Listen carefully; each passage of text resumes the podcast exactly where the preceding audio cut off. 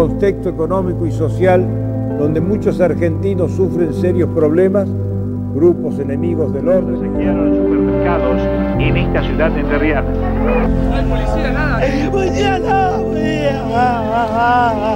Llevaron todo.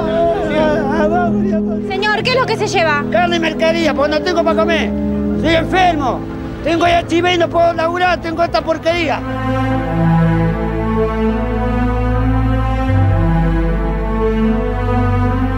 ...19 de diciembre del 2001... ...el presidente de Argentina, Fernando de la Rúa... ...declara el estado de sitio. A partir de este momento transmiten LRA1 Radio Nacional... ...habla al país... ...el presidente de los argentinos, doctor Fernando de la Rúa. Compatriotas, culmina un día difícil. Han ocurrido en el país hechos de violencia que ponen en peligro personas y bienes y crean un cuadro de conmoción interior. Quiero informarles que ante eso he decretado el estado de sitio en todo el territorio nacional e informado al honorable Congreso.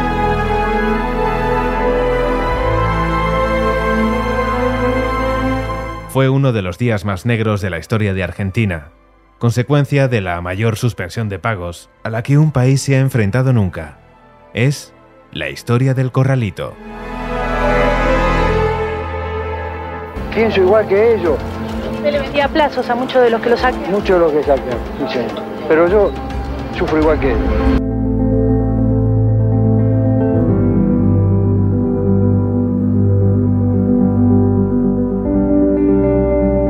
El mes de diciembre del 2001 sigue recordándose hoy en las calles de Argentina. Esas calles que hace 20 años ardían en llamas, con saqueos, robos y violencia.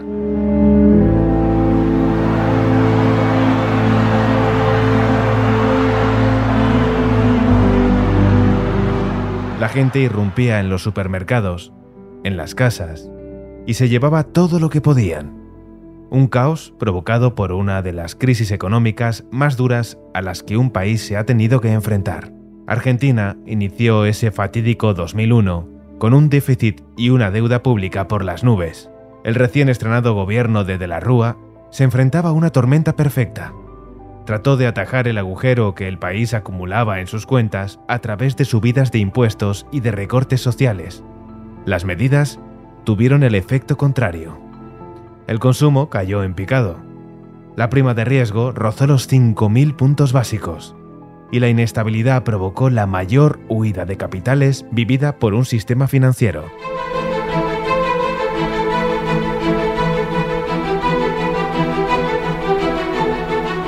Los argentinos empezaron a sacar sus ahorros de los bancos con tanta intensidad que el gobierno tuvo que tomar, una vez más, una medida desesperada. Mucha gente asustada estaba retirando no 250, 300 mil pesos, sino 50 mil, 100 mil pesos, un millón de pesos en fajos de los bancos Limitó la retirada de efectivo de los cajeros a 250 pesos semanales y prohibió las transferencias al exterior. La desconfianza estalló sobre un sistema bancario que le cerró las puertas a sus ciudadanos.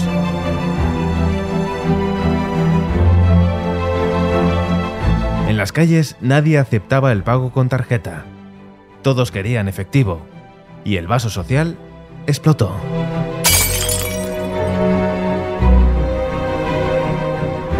20 de diciembre, De la Rúa dimite y tiene que huir en helicóptero desde la Casa Rosada por miedo a ser linchado por su pueblo.